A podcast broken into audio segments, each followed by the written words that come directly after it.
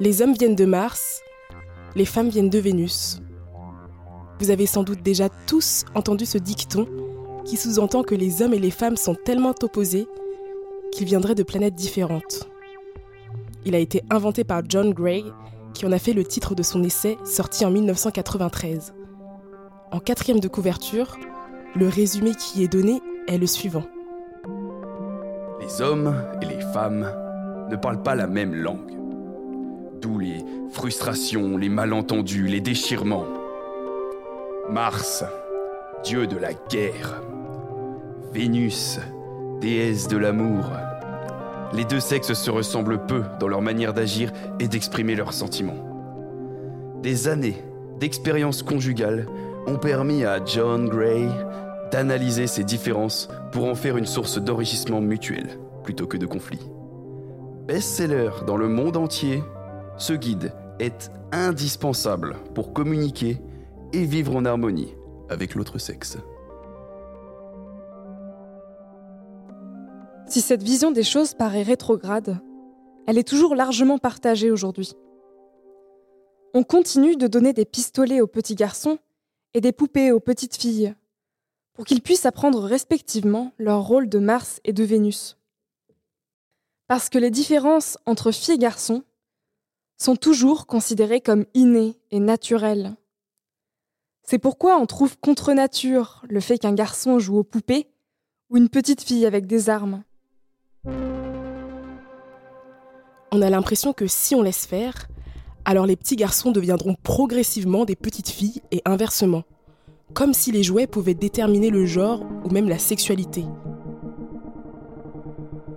On craindra alors de faire de ces garçons des filles ou des homosexuels en les faisant jouer aux poupées.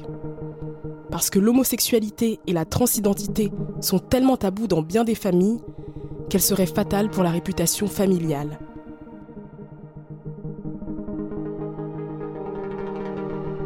Alors, on réprime les enfants concernant leurs envies de jouer ou de vêtements, par peur qu'ils se fassent moquer ou juger par les camarades, la famille, ou même la société tout entière. On leur apprend qu'en dérogeant au code de leur genre, ils s'exposent à des dangers. Les enfants intégreront donc le fait qu'ils doivent se contrôler à ce niveau-là, pour être acceptés. Les témoignages de Malo et de Robin sont assez parlants sur ce sujet.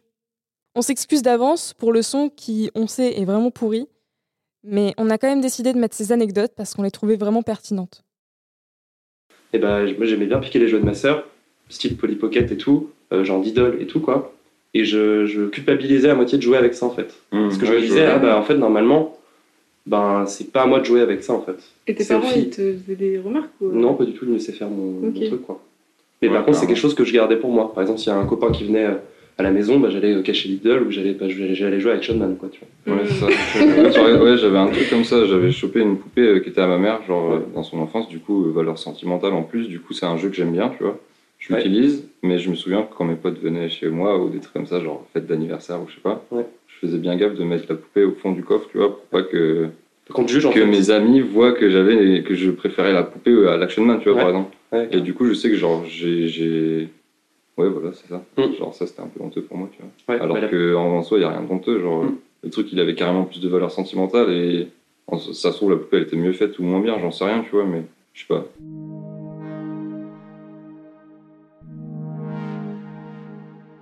Alors, comment les garçons apprennent-ils à devenir des hommes virils, puis des dominants? Comment intègrent-ils la norme sexiste et finissent-ils par l'incarner? Et quels sont les effets d'une telle masculinité sur le long terme, tant sur eux-mêmes que sur les autres?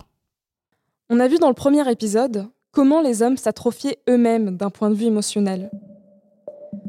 On verra au sein de ce deuxième épisode quels mécanismes sont mis peu à peu en place afin de rentrer davantage dans le moule patriarcal et comment ces derniers les poussent à s'éloigner de ce qu'ils sont vraiment, de leur moi véritable.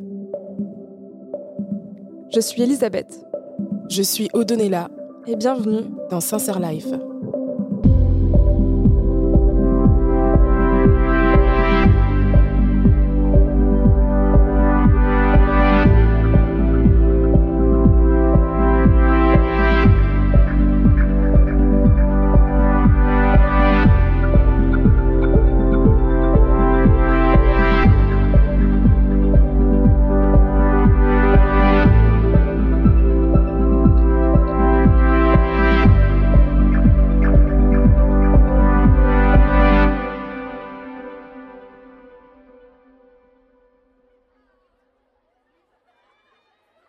Depuis qu'ils sont petits, les enfants apprennent à se comparer entre eux, à se toiser physiquement et psychologiquement.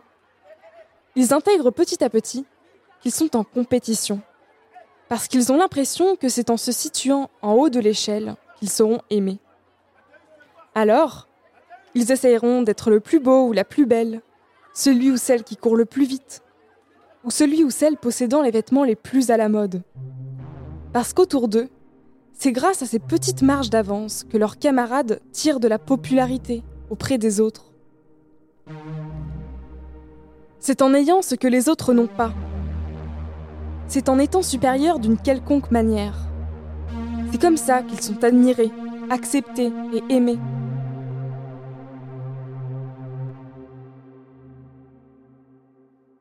Alors, chacun et chacune tentera d'atteindre ses idéaux, et en fonction de si les enfants y parviennent ou non, ils occuperont une place différente dans l'échelle sociale de l'école. Certains arriveront à se hisser en haut de l'échelle en réussissant à avoir le bon comportement ou les bons habits. Ils seront alors admirés pour ça et même parfois craints. Oh, t'as vu, elle a une nouvelle Air Max. Oh ouais, trop stylé. Oh là là, ouais. J'aimerais trop les avoir, purée. J'aimerais trop être elle. Elle est tellement classe. Parce qu'en devenant des modèles pour tous, leur avis comptera plus que la moyenne. Ils auront un pouvoir sur les autres, celui de déterminer qui mérite sa place au sein des gens populaires et qui, au contraire, n'en fera jamais partie. Toi oui, toi oui, toi non. Et si on a le malheur de se situer en bas de la pyramide, alors on aura de fortes chances de subir de la moquerie ou du harcèlement, et ce de la part de tout le monde. Parce que les autres enfants auront tendance à imiter le comportement des populaires pour être acceptés par ces derniers, et par la même occasion, éviter à leur tour d'être leurs victimes.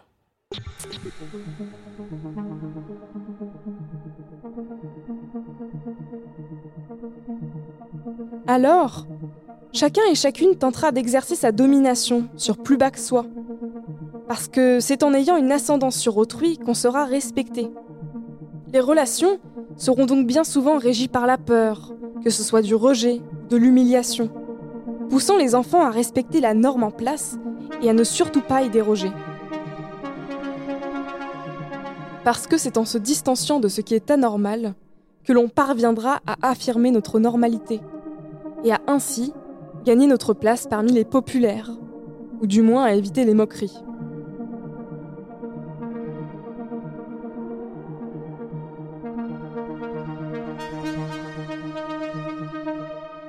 Et cette norme, elle passe en premier lieu par le corps.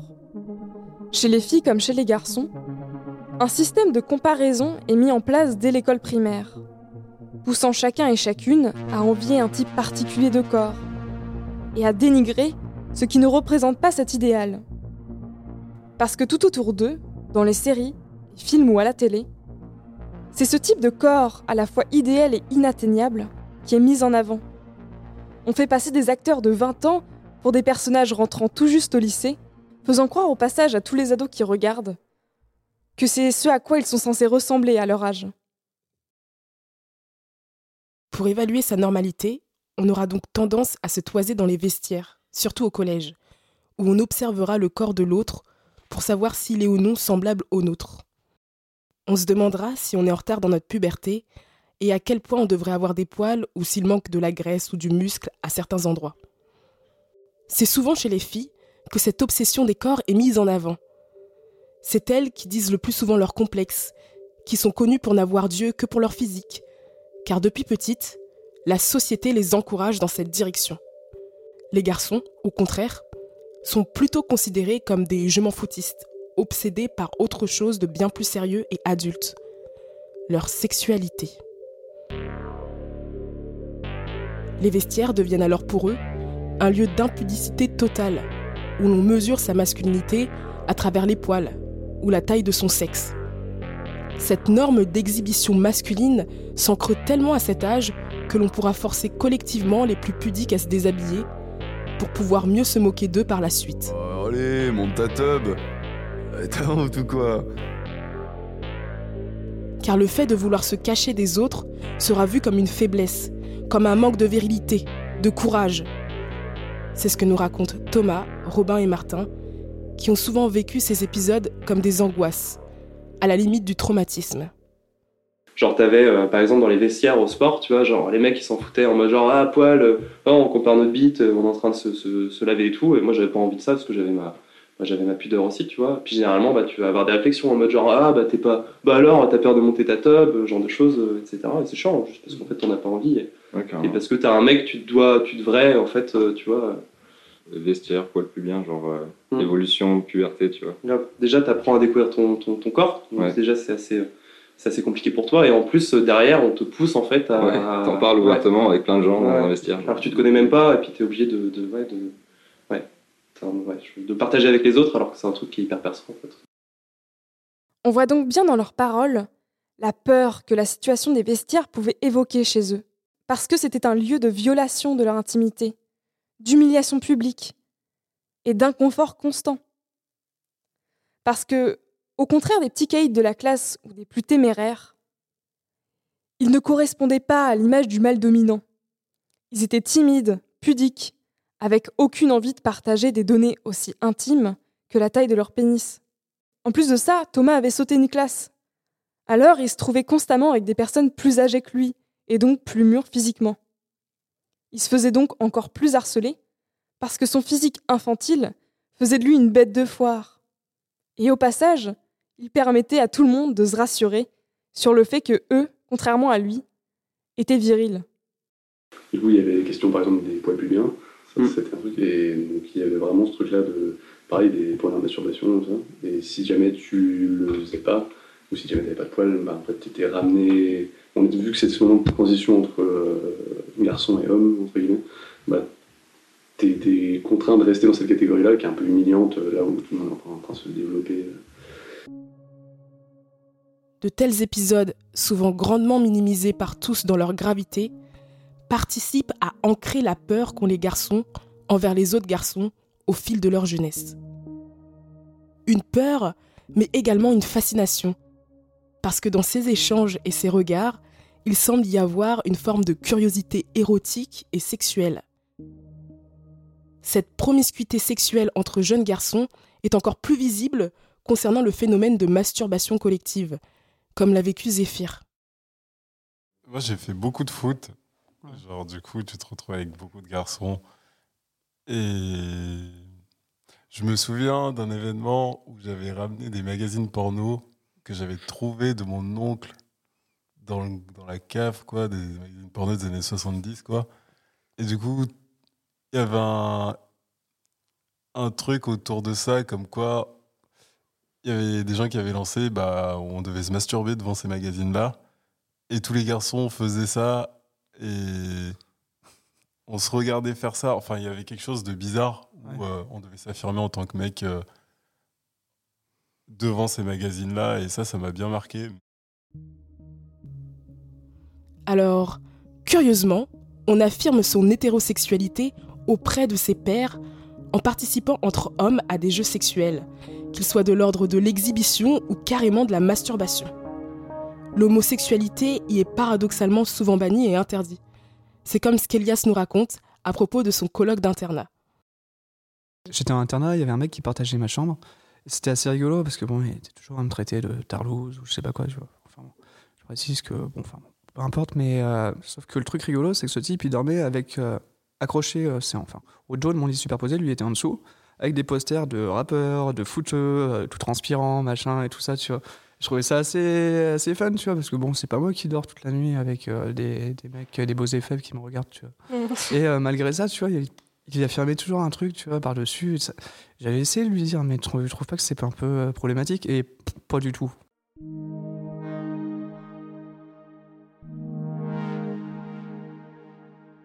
On perçoit donc une cohabitation paradoxale entre l'homophobie dont fait preuve ce garçon auprès de ses camarades et sa fascination presque homo-érotique pour les autres hommes plus virils. Il adule des hommes tout en dédaignant les hommes ayant de l'attirance pour d'autres. Parce que depuis petit, ce garçon a dû apprendre à considérer les homosexuels comme des sous-hommes. Parce qu'en se laissant pénétrer par d'autres hommes, les homosexuels apparaissent au même rang que les femmes, dans le rôle de passif. Et cela pose un problème dans l'affirmation de sa masculinité. Car pour être un homme, il faut s'éloigner de ce qu'est une femme. Parce que comme le dit Olivia Gazalet dans son ouvrage Le mythe de la virilité, la question importante n'est pas qu'est-ce qu'un homme, mais que doit être un homme pour se démarquer d'une femme? L'homosexuel, lui, ne se démarque donc pas assez des femmes pour être considéré comme un homme, un vrai.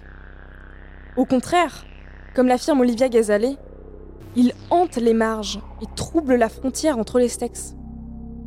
Ce qu'il fait qu'il représente la figure paradigmatique du danger, celui de l'indéfinition sexuelle, de la porosité des limites, de la dissolution. L'homosexualité constitue donc une menace pour la virilité. C'est pour cette raison qu'elle est tant crainte et appréhendée, à la fois par les parents que par les enfants. Alors, lorsque les garçons et les adolescents affirmeront leur intérêt pour les filles, les parents seront soulagés. Je me souviens par exemple que lorsque mon cousin avait seulement 3 ans, il avait pour habitude de pincer les seins et les fesses de toutes les femmes de la famille. Son père était fier de dire que c'était bien le fils de son père, et le félicitait de se comporter ainsi avec les femmes. De l'autre côté, les femmes de ma famille, ma belle-mère, mes tantes et moi-même, rigolions bêtement à ces affirmations.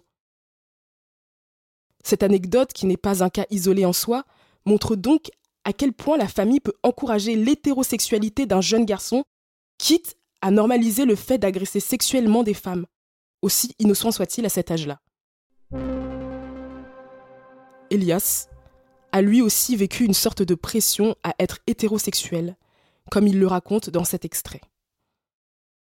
Quand ma mère euh, m'a fait ramener des nanas à la maison, enfin un peu plus tard, adolescent, ça m'a dit Ah, quand même, hein, tu vois, pendant, un temps, pendant un temps, je me suis posé des questions. Nat, lui, nous a raconté comment sa mère avait associé son style vestimentaire à une homosexualité. Et est-ce que, genre, euh, quand vous avez commencé du coup à déconstruire un peu euh, cette idée que vous avez de la masculinité, donc à affirmer votre propre style, tout ça, est-ce que vous avez ressenti des réactions dans vos entourages, par exemple dans vos familles, euh, amis, je sais pas, genre. Euh ouais, ma mère, elle disait que j'étais euh, PD quand j'étais au lycée. La sexualité des adolescents est ainsi rendue publique et devient un sujet sur lequel chacun peut avoir son avis, dont on peut parler à table, parce qu'elle est un enjeu commun, familial et sociétal. Il est du devoir de chacun de faire des garçons des hommes patriarcaux. Et cela n'est possible qu'à travers l'hétérosexualité. Parce que la transformation des garçons en hommes ne va pas de soi et n'est pas automatique, selon les critères que la société impose.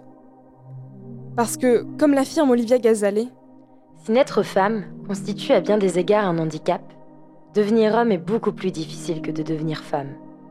Car la fillette est naturellement femme, puisqu'elle a le même sexe que sa mère, tandis que le garçonnet doit devenir un homme en se différenciant d'elle par un long processus d'intériorisation des codes masculins.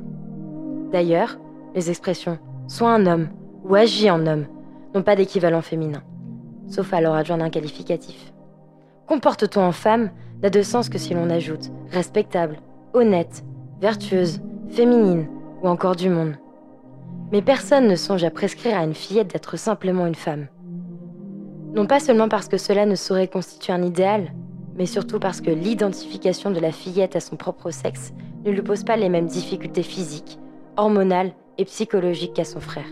Pour elle, il s'agit d'une donnée, pour lui, d'une conquête. Parce que contrairement aux femmes, qui se doivent d'être passives, on attend des hommes à ce qu'ils soient actifs. On attend d'eux à ce qu'ils soient entreprenants, dans l'action, dans la réaction, et pas seulement dans le fait simplement d'être parce qu'il doit fournir l'effort de devenir viril. Transformation seulement possible par le fait de s'éloigner du féminin. Toute l'éducation du garçon aura donc pour mission de lui apprendre à se séparer, à rompre avec l'indifférenciation originelle, océanique dont il est issu, à s'affirmer comme pleinement et ostensiblement mâle.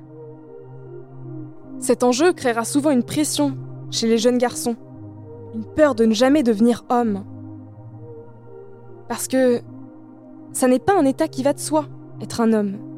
Ça doit être travaillé, conquis. Olivia Gazalet affirme alors En vertu d'un amalgame entre le biologique et le normatif, seuls sont reconnus comme hommes les représentants du sexe masculin conformes au canon viril, les autres étant rejetés dans l'inframonde des sous-hommes. C'est pour cette raison que les adolescents se comparent autant entre eux. C'est à cause de l'insécurité que cause une telle manière de percevoir la masculinité. Parce qu'ils ont l'impression qu'ils peuvent faillir à ce défi de devenir des hommes, et donc possiblement de décevoir leur entourage. Ils chercheront donc une validation de la part des hommes, que ce soit de leur père, de leurs frères ou de leurs amis. C'est par exemple ce qui les pousseront à s'engrainer mutuellement, surtout entre amis, vers des prises de risques. En gros, là, du coup, j'évolue sur Rennes et euh, je fais du skateboard. C'est euh, un, un, milieu qui est quand même assez masculin, même s'il y a de plus en plus de, femmes qui en pratiquent. Mais c'est. Du coup, en gros, j'arrive il y a 4 ans à Rennes et puis euh, bah, tu, tu, vas aux endroits où il y a du skate et du coup, tu, tu rencontres des mecs plus ou moins ouverts, ou ça, ça dépend, mais c'est du coup, tu finis vite dans, dans un groupe de mecs un peu qui se la veut pur et dur euh, et libre aussi. Et qui vont, par exemple, euh, je sais pas, j'ai déjà j'ai des images d'être devant un endroit euh, un peu haut, par exemple, et puis il y en a un qui va lui dire, qui, qui va dire, ouais, enfin, t'es une tapette, fais-le, ou ce genre de truc là, tu vois. Genre, t'es une tapette, il, peut sortir, enfin, c'est une anecdote, mais genre, il y, y, a des phrases comme ça, genre, par exemple, genre, si tu vas le faire, tu vas vraiment être un homme, tu vois. C'est hyper débile de penser ça, mais c'est des, des, choses qui peuvent être ça va pas être dit, mais ça, ça, va ressembler à ça en fait. Et du coup, par exemple, euh, il y a ce truc-là de la douleur aussi au skate, par exemple. Genre, si tu, si tu te prends une bonne chute et que tu vas avoir super mal et que tu vas te mettre à pleurer devant tout le monde parce que tu auras vraiment mal et que tu pourras pas supporter la douleur, je me demande bien quelle va être la réaction des autres skateurs, tu vois. Alors qu'en soi, euh, se faire mal et, et, galérer et en faire un malaise, genre, enfin, c'est humain, quoi. Il n'y a pas de, pas de problème avec ça, normalement parler de la bagarre, quoi, tu vois. Enfin, déjà, c'est des trucs cons, mais c'est des trucs où c'est presque un rite initiatique, tu vois. Enfin, pour moi, j'ai vécu un peu comme ça. Il fallait aller euh, chercher le risque, chercher le danger, machin. Et euh, tu, tu, tu, fais juste, euh, bah, comme tu dis, c'est mal, tu fais de la peine, tu blesses des gens, ce genre de choses, tu vois. Des bonnes conneries, on se retrouvait avec mes potes à l'adolescence. Et puis, bah, le truc cool, c'était péter des rétros, des machins, tu vois. Enfin, c'est super, et tout. Tu fais des trucs, tu prends le risque, l'adrénaline tu fais le con, et puis tu te fais choper, et puis tu fais de la jave, et puis tu te fais défoncer par tes parents, et puis tu, tu c'est, des trucs cons, quoi, tu vois, mais euh, ouais, sur ce moment, tu te, trouves, tu te trouves intelligent sur le moment. Et puis après, bof. Enfin, c'est, c'est ça, quoi, et puis sinon, ouais, toujours, mais euh, bah, c'est aussi ce qui est valorisé, enfin, d'une certaine manière dans la culture, dans le cinéma, dans ce genre de choses, tu vois, enfin euh, le bandit, les machins, genre de choses, la, transgression de la loi, tu vois, enfin ça un côté un peu plus cool quoi. Et puis moi de mon côté, je cherchais à me cogner contre un truc, je pense que tu cherches tes limites quoi, tu vois. Bon, comme mon père était pas là pour m'imposer, euh, je cherchais un peu partout quoi. Et puis tu cherchais à tirer de l'attention aussi. Pour le coup là, j'avais peut-être besoin d'un truc à exprimer à ce moment-là quoi. Et euh, bon, ça a pris quelques temps quoi. J'ai eu de la chance, j'aurais pu, enfin j'aurais pu finir en prison, j'aurais pu avoir plein de merde plein de fois, me retrouver dans les accidents pas possibles, tu vois. Enfin. Ce témoignage nous montre qu'en confondant l'inconscience avec le courage, les adolescents et les hommes voient en la mise en péril de leur vie une forme de virilité. Et refuser de le faire comme un manque de bravoure qui mettrait en péril la masculinité de celui qui s'y dérobe. Bah alors, on a peur, les petites tapettes, va. Parce que comme le dit Olivia Gazalet, être un homme, c'est se montrer capable de risquer sa vie et de prendre la vie. Et refuser de le faire, ça serait donc être un sous-homme. Les sous-hommes représentent aussi les hommes sans sexualité. Parce que, selon la société, on commence réellement à être un homme qu'à partir de sa première relation sexuelle. C'est pour cette raison qu'il existe une telle pression autour de la première fois chez les adolescents. On a tous on connaît tous quelqu'un, un, homme qui nous a déjà dit, genre, enfin, par, par, exemple, sexuellement, tu vois, genre, tu vas devenir un homme. Ouais. Genre, l'étape euh, du sexe, genre, c'est celle qui va te faire devenir un homme et tout. Mm. Et genre, euh, je sais que j'ai déjà fixé sur cette phrase et je me suis déjà dit que c'était totalement faux, tu vois. Ouais. genre que ça avait rien à voir et que quand j'ai fait ma première fois, genre euh, j'ai rien senti, genre je me suis pas senti plus masculin. Ouais, ou- bien sûr, ouais, ouais, ouais. Et du coup, genre euh, ce, ce truc-là, il est un peu. pourri, je trouve. Mais je pense que tout homme euh, de 14-15 ans a déjà entendu cette phrase venant Ouais. d'un homme, tu vois.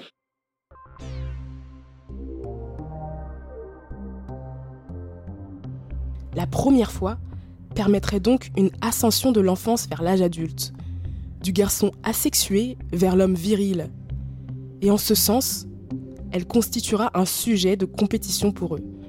En devenant le premier de leurs amis à entrer dans la sexualité, un adolescent se dotera d'une aura particulière, se procurant de l'admiration et de la jalousie de la part des autres. Il leur sera supérieur, car lui, contrairement au reste, aura réussi à conquérir le corps d'une femme ou d'une adolescente. Il aura fait honneur à la masculinité patriarcale en prouvant sa capacité de posséder autrui par son pouvoir de séduction. Le témoignage de Nat, qui a un frère jumeau, est assez parlant sur le sujet. Bah, il y en a eu tout le temps, genre même encore aujourd'hui. Mais euh, enfin, ça est toujours surtout, par exemple, sur nos goûts, euh, sur les filles avec qui on sort. Enfin, jeune, souvent, on a été euh, amoureux des mêmes filles et on se battait pour ça. Et même récemment, j'ai eu une relation avec son ex quand ils étaient plus ensemble. Enfin, on est toujours liés et toujours en compétition, même si on le veut pas. J'ai l'impression. Enfin, c'est l'impression que j'ai d'avoir un frère jumeau.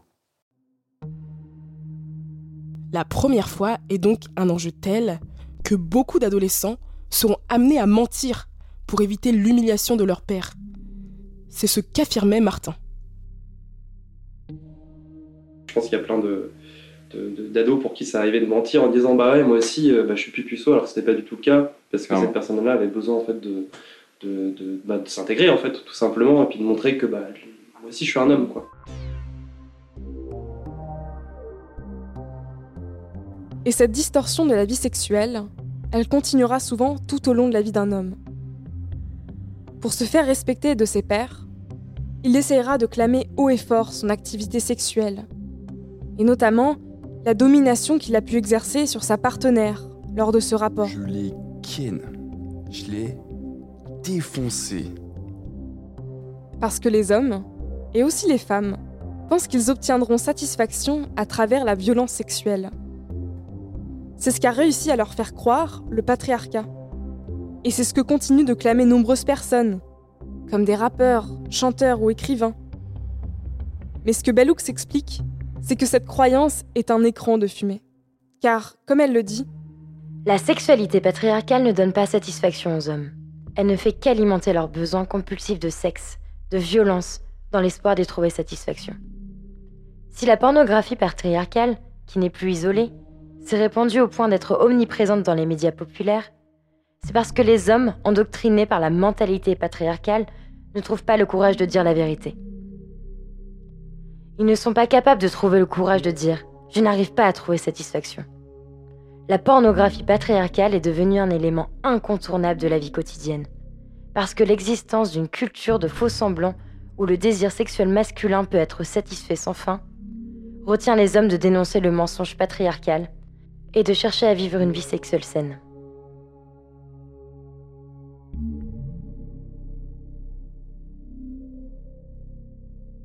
ce qu'explique Belloux ici, c'est que les hommes continuent d'être dominants dans leur vie parce qu'ils ont espoir que le patriarcat tienne sa promesse, qui est, en étant dominant, tu obtiendras satisfaction.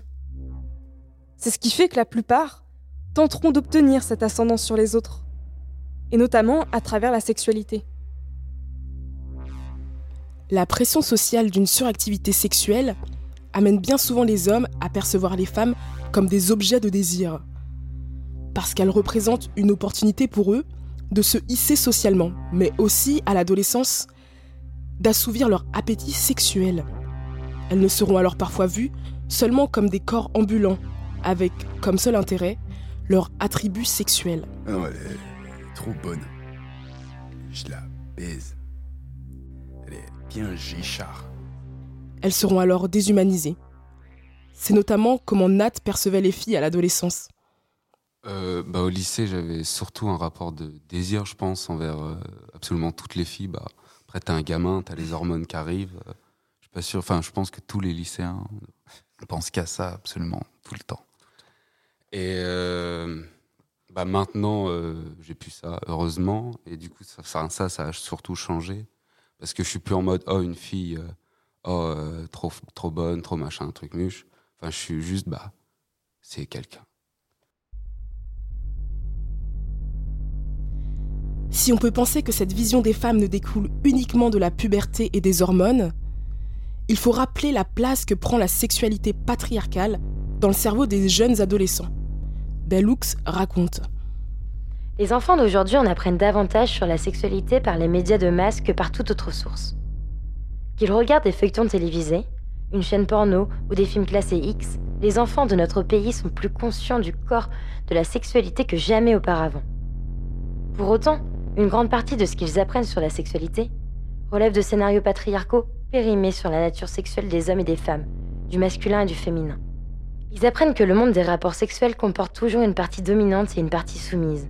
Ils apprennent que les hommes doivent dominer les femmes et que les hommes forts doivent dominer les hommes plus faibles. Elle enchaîne en affirmant. Aux enfants, les médias de masse ne cessent de répéter l'idée qu'en matière de sexe, il lui en faut. Si les adultes savent sans doute ce qu'il en est réellement, de par leur propre expérience, les enfants y croient vraiment. Ils pensent que les hommes risquent de devenir faux s'ils n'ont pas de rapport sexuel. C'est cette logique qui produit ce que les penseuses et penseurs féministes appellent une culture du viol.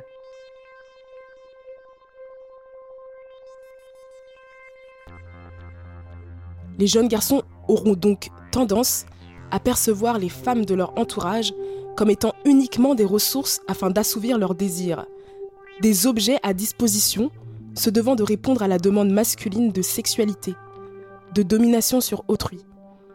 Et si elles refusent de répondre positivement à cette demande, alors les femmes deviendront souvent la cible de leur colère. Hé, hé la miss Hé mademoiselle Ouais, ouais, ouais, toi, ouais. Eh, tu peux m'écouter quand je te parle, s'il te plaît? Ouais, c'est ça, ouais. Casse-toi, les drons, ouais. Eh, je te touche pas avec un bâton, t'es là, steak. Grosse pute. Parce que les hommes ne comprennent pas qu'une femme puisse refuser d'entretenir avec eux une relation. En tant que femmes, nous sommes censés leur être soumises, puisque pour eux, nous leur sommes inférieurs et nous leur devons donc obéissance. Et cette perception des choses pourra bien évidemment se prolonger tout au long de la vie, notamment parce que dans beaucoup de milieux, le sexisme devient une norme virile comme une autre à adopter. Thomas raconte. Je pense à ça parce que j'ai un exemple dans, malheureusement au club de boxe, euh, il y avait deux gars qui parlaient, qui se connaissaient en- entre eux. Et à un moment, il y a une des boxeuses qui boxe avec nous qui passe, et euh, un des deux fait une remarque sur la fesse. Et genre, en fait, moi j'étais juste à côté, j'étais pas juste avant, j'avais une conversation avec eux. Mais je me suis à ce moment-là, je me suis dit, mais en fait, ils- enfin, on se connaît pas, nous trois. Enfin, eux, ils se connaissent entre eux, mais ils me connaissent pas moi. Mais il n'y a pas de souci en fait. Genre, à aucun moment ils se sont dit, euh, je sais pas, on sait pas ce qu'il va en penser, euh, on va pas faire cette peine là. Non, il y a vraiment aucun moment ils se sont posé la question. C'était genre juste, c'est un mec, il est là, donc ça va soit le faire marrer, soit il va l'accepter que. euh, donc, comme ça. Et moi, tu les revois de nouveau, tu dis, ah, en fait, il se permet ça parce que je suis un mec, je suis à côté de lui, c'est tout. On voit donc bien à quel point les hommes ont tendance à considérer systématiquement les autres hommes comme des complices de leur sexisme, juste parce qu'ils sont des hommes. Et on voit aussi comment se comporter mal avec les femmes devient un acte socialement accepté et même valorisé, comme une preuve de virilité. Kimmel explique cette normalisation du sexisme masculin dans son essai Sexual Violence in Free Pornographic Media Towards a Sociological Explanation. Partout, dans notre société, les hommes sont au pouvoir. Et ils contrôlent presque toutes les institutions économiques, politiques et sociales. Pourtant, en tant qu'individus, les hommes ne se sentent pas puissants. Loin de là. La plupart d'entre eux se sentent impuissants et sont souvent en colère contre les femmes. Parce qu'ils considèrent qu'elles exercent un pouvoir sexuel sur eux. Le pouvoir de les exciter. Et celui de leur accorder ou bien leur refuser un rapport sexuel. Ce qui alimente à la fois leur fantasme sexuel et leur désir de vengeance. Bellux commente ce propos. Beaucoup d'hommes sont en colère contre les femmes. Mais plus profondément, les femmes sont la cible d'une rage masculine mal placée, causée par l'échec du patriarcat à tenir sa promesse d'épanouissement, en particulier celle d'un épanouissement sexuel sans fin.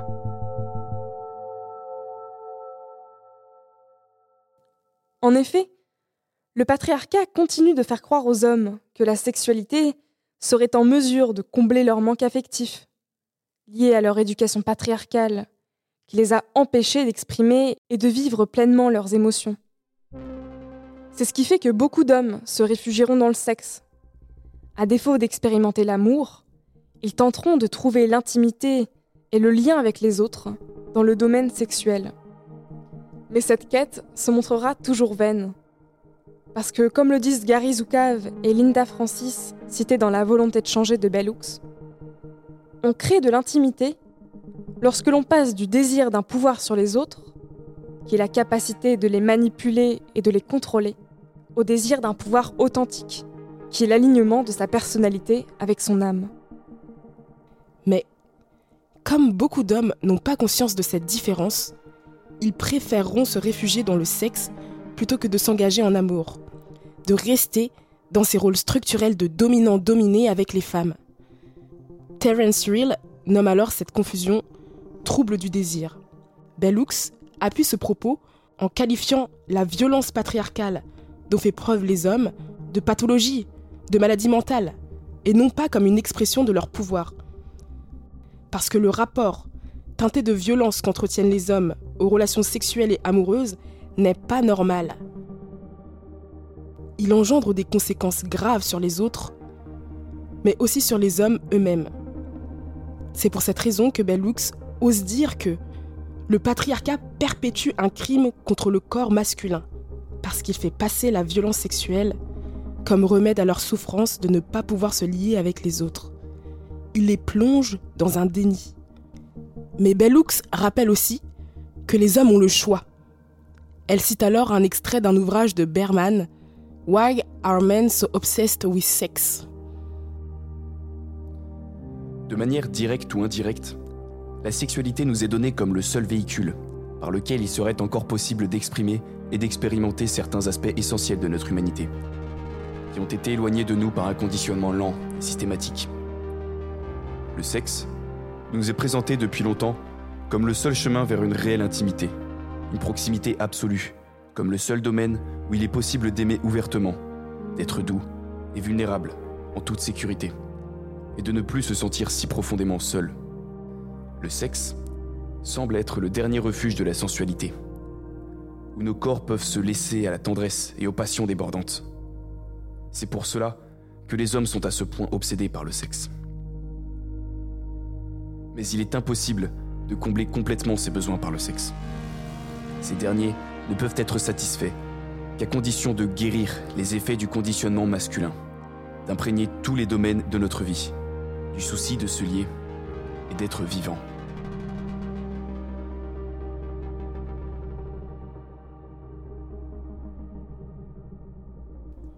Nous avons donc constaté, au cours de cet épisode, à quel point les garçons se construisent dans la peur. Peur de ne jamais être homme, et une fois adulte, peur de ne pas agir comme tel. Parce que la masculinité reste considérée comme une performance et non pas un état. Parce que l'on continue d'éduquer les garçons dans l'idée que, pour être des hommes, ils doivent pratiquer la violence et la domination sur autrui. Qu'ils combleront le manque de lien affectif avec les autres en s'enfermant dans une frénésie sexuelle. Comment établir du lien avec les autres dans de telles conditions? C'est pour cette raison que le patriarcat est un poison pour tous, et pas seulement pour les femmes. Parce qu'en enfermant les êtres humains dans des cases, il prive les individus d'expérimenter pleinement leur humanité.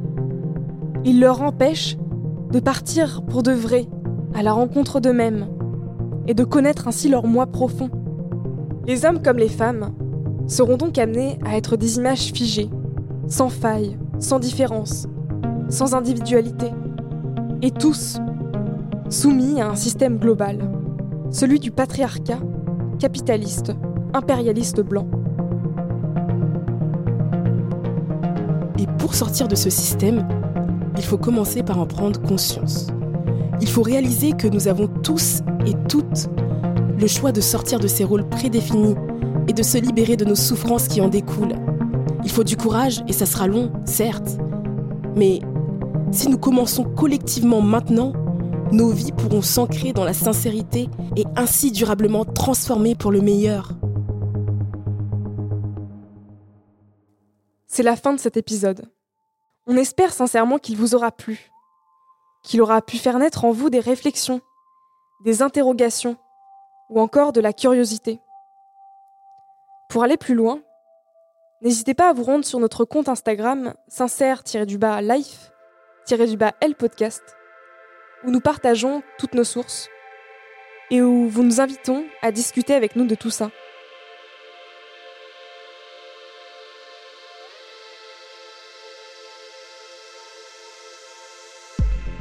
Nous remercions Unicité et le programme Rêve et Réalise d'avoir rendu ce podcast possible. Au Fonds régional d'initiative jeunesse Rennais de nous avoir fait confiance et à l'Édulab de l'Hôtel Pasteur pour l'escale et le prêt de matériel. Nous remercions aussi chaleureusement nos amis Théodore Vielpo et Vincent Anquinet pour les magnifiques musiques, Pierre Bouillot pour le montage et David Talbot pour le mixage. Nous remercions aussi nos amis garçons d'avoir témoigné pour nous et de nous avoir fait confiance. Domiti Bourchoyer de nous avoir prêté sa voix pour les citations de Bell Hooks et Ilan Condé pour les voix masculines. Dans le prochain épisode, nous parlerons hommes et féminisme. Nous nous poserons les questions de qu'est-ce qu'une masculinité féministe? Comment les hommes peuvent-ils participer au combat féministe? Ou encore, comment peuvent-ils se libérer à leur tour du patriarcat? En attendant, nous vous remercions d'avoir pris le temps de nous écouter et nous vous donnons rendez-vous le 24 juin pour le prochain épisode. À la prochaine sur Sincère Life.